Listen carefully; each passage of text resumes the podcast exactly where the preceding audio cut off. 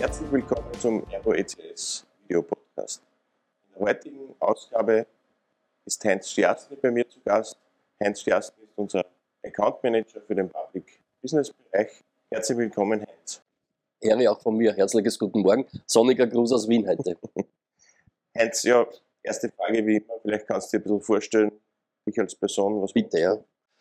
Ja, also ich bin jetzt äh, zwei Jahre bei der Aero, habe viele Jahre in der Privatwirtschaft verbracht, war viele, viele Jahre eigentlich über zwei Jahrzehnte im Bankgeschäft, habe dann etliche Jahre den österreichischen Postbus gemacht, bin dann in den öffentlichen Bereich gewechselt, schon beim Postbus, so in den halböffentlichen Bereich, habe äh, zwei Jahre im Kabinett im Landesverteidigungsministerium verbracht, äh, dort das Thema Innovation im Bundesheer vorangetrieben, auch mit sehr vielen starken wirtschaftlichen Komponenten und bin seit vielen Jahren auch in verschiedenen ehrenamtlichen Funktionen immer wieder für Hilfsorganisationen tätig. So habe auch etliche Zeit meines Lebens im Nahen Osten verbracht.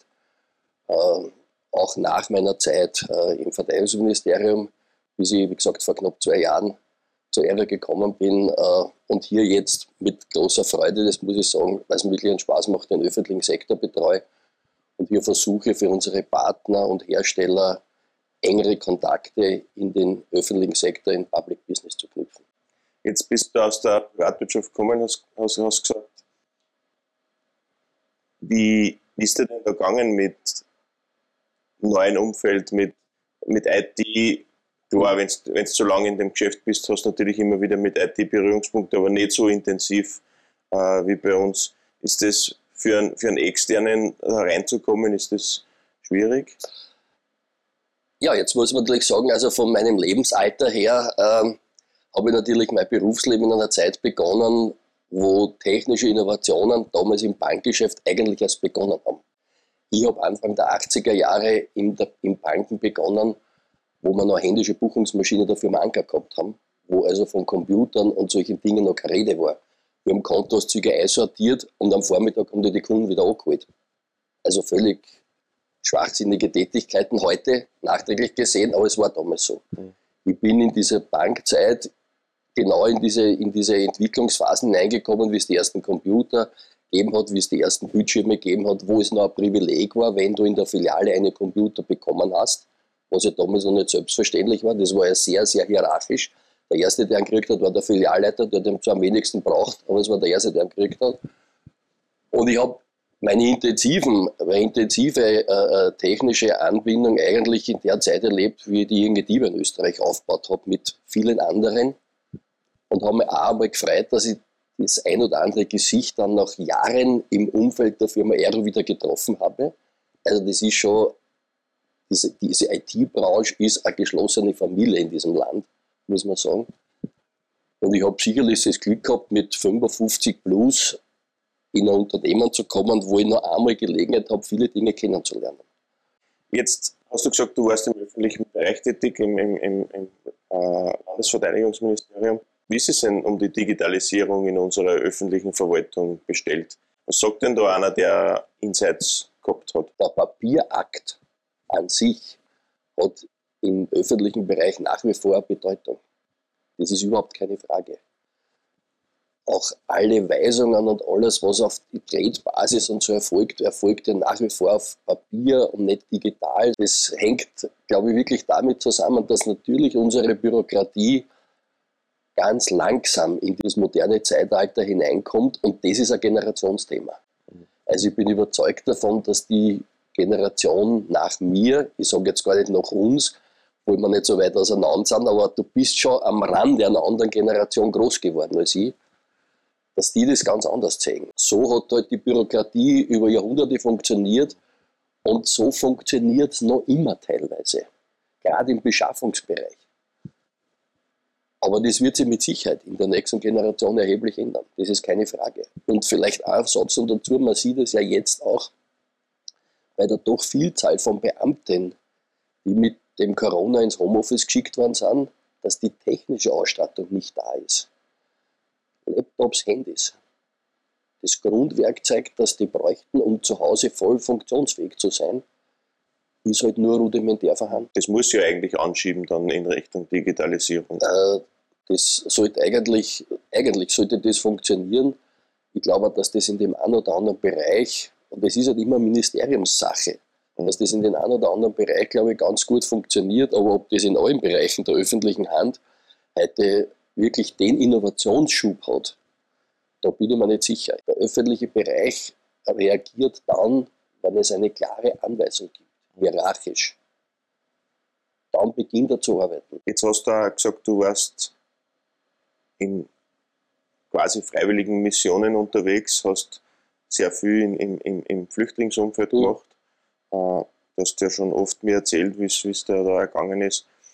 Wenn, jetzt sage ich mal, der normale Österreicher kriegt die Bilder aus dem Fernsehen mit, wie es so in Syrien, in diesen Flüchtlingslagern oder jetzt in, in Griechenland aussieht, aber du hast das hautnah miterlebt.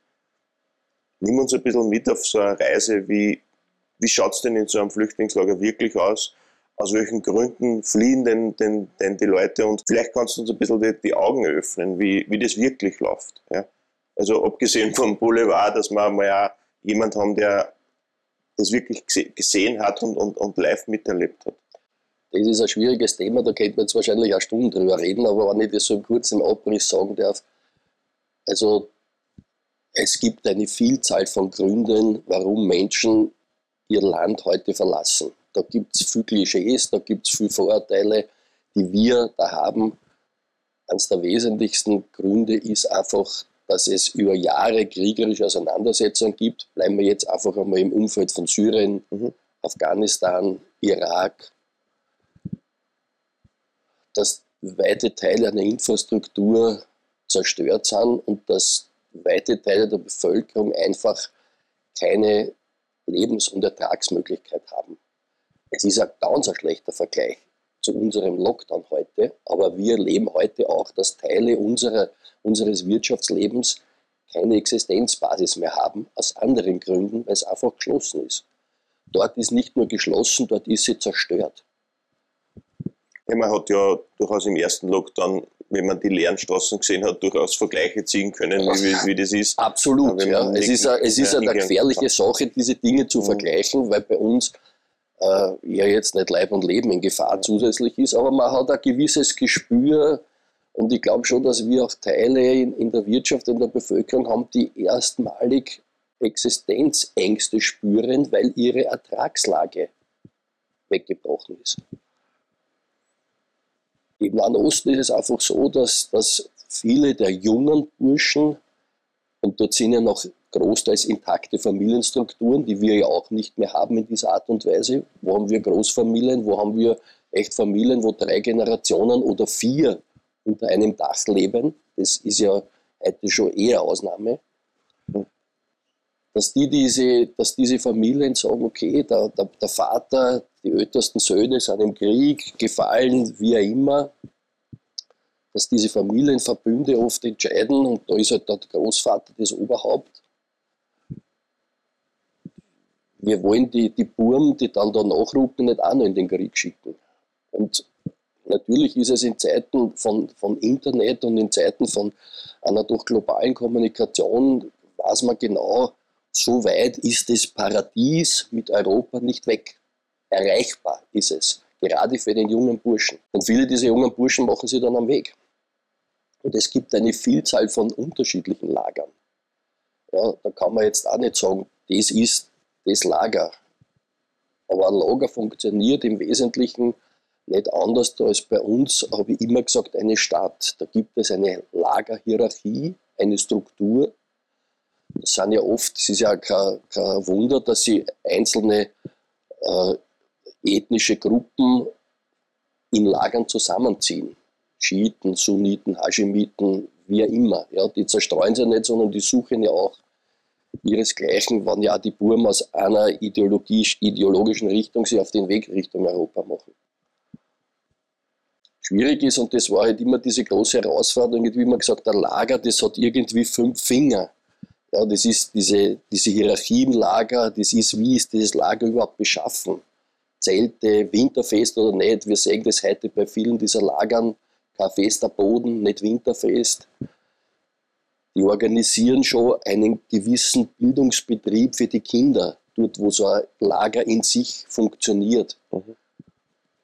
Und dann gibt es den Arm. Und der Arm ist, und das ist das Allerwichtigste, ist die Versorgung, die von außen gebracht werden muss. Diese Lager sind ja großteils in Gegenden, wo die rundherum nichts abbauen können. Also wo Trinkwasser ein Riesenthema ist und die allgemeine Versorgung. Weil die ist halt nicht vorhanden. Ja, wo sollen die Kleider herkriegen, wo sollen die Lebensmittel herkriegen? Es ist eine große Herausforderung nach wie vor und gerade in den letzten Tagen haben wir ja viele Bilder wieder gesehen, nicht nur von Karate B, sondern auch quer durch auch was jetzt wieder in, in Kroatien, was am Balkan los ist. Ja, das ist für uns eigentlich alles unvorstellbar, resultiert aber einfach daraus, dass man nicht in der Lage ist, diese kriegerischen Auseinandersetzungen irgendwie diplomatisch, politisch zu lösen und gleichzeitig aber europäisches Paradies vor Augen hat. Das ist natürlich ein schwieriges Thema ja, für die für die Leute vor Ort? Das ist ein schwieriges Thema. Ich habe ich, ich hab immer wieder versucht, gerade wenn man so Lager erlebt hat und dann sieht man so, wenn man Karate B, sechsjährige, achtjährige Kinder, oder warum sollen die nicht äh, in ein besseres Leben streben wollen? Was wollen wir? Wir haben alles, aber wir wollen es trotzdem noch besser haben. Nicht nur für uns selbst. Du hast Kinder, ich habe Kinder. Wir, reden ja oft darüber. Wir wollen für die Kinder, obwohl es alles haben, noch immer was Besseres haben. Und überlegen, was kann es noch Besseres für unsere Kinder geben. Das Grundwesen ist halt einfach ähm, dieses Streben immer nach Besserem, nach Sichererem. Und das kann man einfach nicht absprechen. Und sie leben halt einfach in, einem weitestgehend, in einer weitestgehend zerstörten Infrastruktur. Und aus dieser Infrastruktur Richtung Europa ist halt erstrebenswert. Und alle Kommunikationsmöglichkeiten unterstützen das natürlich auch. Keine Frage. Jetzt gibt es ja sehr oft den Vorwurf, da kommen traumatisierte Leute, traumatisierte Jugendliche, die aggressiv sind, die alle möglichen Dinge dann machen werden bei uns. Aus deiner Erfahrung heraus, ist es wirklich so? Kann man da dagegen wirken? Wie kann man dagegen wirken? Also wenn man tatsächlich diese Kriegsgeschehnisse erlebt hat, und die haben ja viele hautnah erlebt mit Haus, Umgebung, Ort, Stadt, Geschäft, Eigentum zerstört, Autos weg. Äh, natürlich haben die äh, eingehender Traumatisierung, dass sie von extremen Existenzängsten geprägt sind. Die echte Traumatisierung, glaube ich, entsteht aber dann, wenn sie in Lagern ankommen und in diesen Lagern, wo sie ja schon quasi am Schritt zu Europa sind,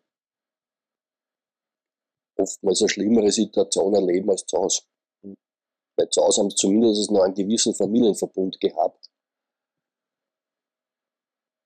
das ist, glaube ich, einfach auch diese Situation, dass heute viele sagen, wir haben uns das anders vorgestellt. Wir sind von den Bildern, die wir von Europa gehabt haben, mit anderen Voraussetzungen auf diesen Weg gegangen und wir haben nie damit gerechnet, dass man uns da eigentlich ja gar nicht will und Blockaden in den Weg legt. Und bewusst, wenn man jetzt diese letzten Bilder von, von den Lagern am Balkan anschaut, das ist ja tatsächlich im Jahr 2021 unvorstellbar, weil es ja quasi vor unserer Haustüre ist. Und eigentlich ist ja der Balkan im wesentlichen Teilen ja schon Europa mittlerweile. Äh, dass die natürlich dann erst traumatisiert, richtig traumatisiert werden, wenn sie unter diesen Bedingungen dort von Europa ferngehalten werden. Und das löst auch nicht wirklich ein Problem. Man braucht ja nur mal in einer ruhigen Minute überlegen, wenn man jetzt aktuell wieder so Bilder gerade aus dem Balkan jetzt sieht, wie tät man denn selber reagieren in der Situation? Warum dauern Asylverfahren so lang? Hat das auch mit mangelnder Digitalisierung zu tun? Hat das mit Behördenläufe zu tun? Oder ist es, hat das andere Gründe? Ist das wirklich so schwierig? Schmeißen die wirklich alle in, in Pass weg? Etliche begeben sich am Weg und haben gar keinen. Etliche schmeißen den Reisepass natürlich weg weil sie die Hoffnung haben, dann hier mit einer neuen Identität zu starten. Jetzt nicht, weil sie eine neue Identität brauchen, weil sie Kriegsverbrecher sind, sondern weil sie halt einfach mit diesem sich auf den Weg machen Richtung Europa halt einfach tatsächlich in dieses neue Leben wollen. Ja, die lassen ja schlussendlich alles zurück. Ja, die müssen ja in Europa ihre Bekleidungsgewohnheiten ändern. Also das beginnt ja bei völlig trivialen Sachen. Essensgewohnheiten, Lebensgewohnheiten. Äh,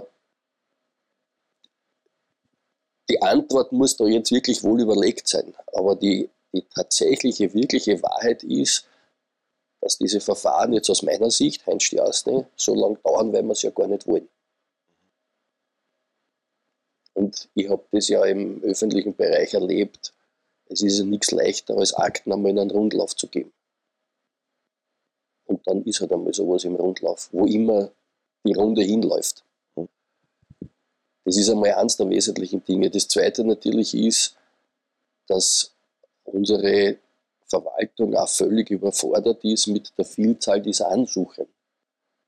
Ja, da müssen an sich, wenn man diese Asylverfahren beschleunigen will und diese Leute haben will, dann müssen ja diese Bereiche immens aufgestockt worden sein. Aber wo ist denn heute im öffentlichen Bereich Personal zugeführt worden? Und das ist ja nicht nur österreichisches Problem, muss man immer wieder sagen. Wir reden da von Europa und jetzt nicht von Österreich. Aber wenn der öffentliche Bereich etwas nicht will, dann hat er sehr wohl Möglichkeiten oder die Beamten sehr wohl Möglichkeiten, sich zu, so zu bewegen, dass das auch nicht passiert. Zurück zur Digitalisierung. Jetzt bist du ja viel im öffentlichen Bereich unterwegs, aber nicht nur im öffentlichen Bereich. Siehst du andere Bereiche, wo, wo du sagst, da merkt man jetzt einen ganz starken Trend zu investieren, in, den, in, die, in die Zukunft zu investieren. Jetzt abgesehen von der, von der Corona-Krise natürlich, es gibt Bereiche, die leiden natürlich sehr stark. Darf man nicht vergessen, aber, aber unsere Industrie ist ja durchaus am Aufsteigen. Merkt man das? Sieht man das? Äh, Gerade jetzt so um den Jahreswechsel, jetzt ab beginnend im neuen Jahr, wir beide haben ja Gespräche über einige Gäste, die in den nächsten Wochen hier in den Podcast kommen werden. Und in der Vorbereitung dieser Gespräche äh, merkt man mal drei wesentliche Sachen. Auf der anderen Seite sind in dieser Corona-Situation, in diesem Lockdown, ein paar Dinge passiert, die jetzt der Öffentlichkeit nicht so bewusst sind, aber die passiert sind. Wir haben vor zwei, drei Wochen eine wirklich schwierige Situation in der Energiewirtschaft gehabt.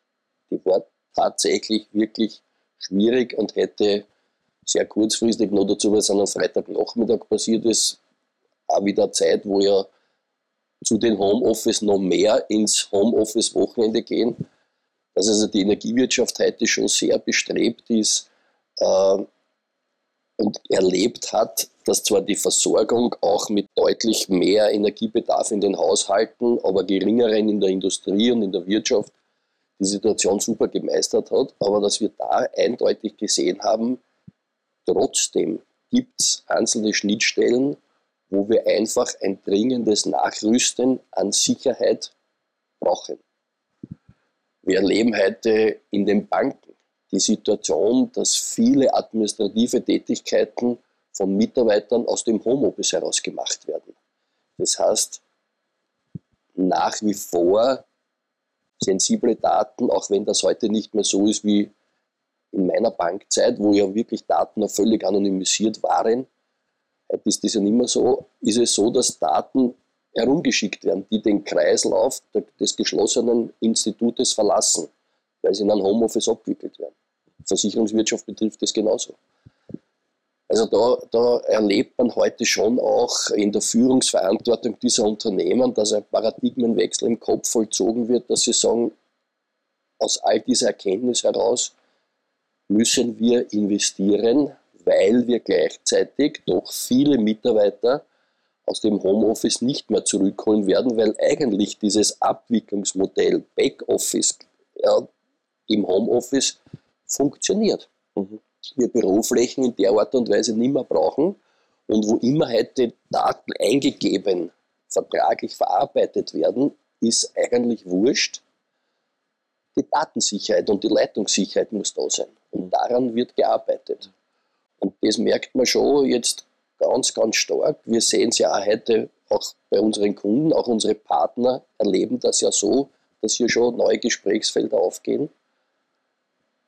Das hätte sich vielleicht vor Corona so nicht ergeben, weil also eine Sparkasse oder Banken sicherlich nicht daran gedacht hätten, Mitarbeiterinnen und Mitarbeiter im Zaus sitzen zu haben und dort Kreditdaten eingeben lassen. Mhm. Aber wir als IT-Unternehmen, auch mit unseren Partnern, Herstellern, sind da sicherlich gefordert, neue Lösungen anzubieten. Und die bedarf es ganz sicher, weil sich die Zahlungsmöglichkeiten verändern. Das Bargeld wird eindeutig, sieht man ja jetzt, wieder in der Bedeutung mehr verlieren zu Lasten oder zugunsten des bargeldlosen Zahlens. Und bargeldloses Zahlen, ich meine, vorher war es halt einfach so, da, da haben halt welche probiert, deine Brieftaschen zu kriegen. Ja? Und jetzt versucht man halt, deine Daten zu kriegen. Hat sich halt ein bisschen geändert. Das hat sich geändert. Schlechte Gedanken bleiben immer schlechte Gedanken. Das ist ein gutes Schlusswort, Heinz. Äh, vielleicht letzte Frage an dich. Jetzt weiß ich, du bist der Hans Dampf in allen Gassen, ja. Aber die Frage zum privaten Heinz, die muss ich stellen, die stelle jeden. Äh, erzähl uns nur vielleicht ein bisschen was aus deinem, aus deinem Privatleben. Ja, also aus meinem Privatleben, da gibt es nicht viel, so viel zum Sagen. Ich habe äh, also zwei erwachsene Kinder, die beide, also ich bin vierfacher Opa, äh, die beide im Berufsleben stehen. Äh, ich habe äh, eine Partnerschaft seit vielen Jahren ähm, am Mondsee, äh, habe äh, dadurch, muss ich sagen, das große Glück, zwischen den zwei schönsten Orten dieses Landes hin und her zu pendeln, nämlich Wien und dann eher zu Salzburg und Mondsee, wo ich also wirklich sehr glücklich bin. Ähm, ich glaube, dass ich mein ganzes Berufsleben immer dieses Problem hatte, ähm, Beruf und Familie, weil ich da jetzt nicht so gravierende Unterschiede mache. Ich arbeite gern und ich habe gern die Familie. Das ist mir beides ganz wichtig. Äh, ich habe jetzt viele Interessen, die ich aber jetzt nicht so auf ein bestimmtes Hobby fokussieren würde. Äh, das muss ich auch sagen, aber was in meinem Leben sicherlich eine große Bedeutung hat, ist Musik. Äh, das muss ich sagen. Und, und sonst kann ich nur mit das sagen, was ich vor gerade 20 Minuten gesagt habe. Ich habe das große Glück gehabt, in ein Alter 55 plus in eine berufliche Umgebung zu kommen, wo du einfach Dinge lernst, die dich auch interessieren, die interessant sind äh, und in einer Umgebung zu sein, wo ich sage, äh, ich fühle mich einfach wohl. Wunderbar. Danke. Danke vielmals, Heinz, für dein Kommen. Ich sage danke und weiterhin alles Gute gemeinsame gute Welt Zusammenarbeit. Danke, danke.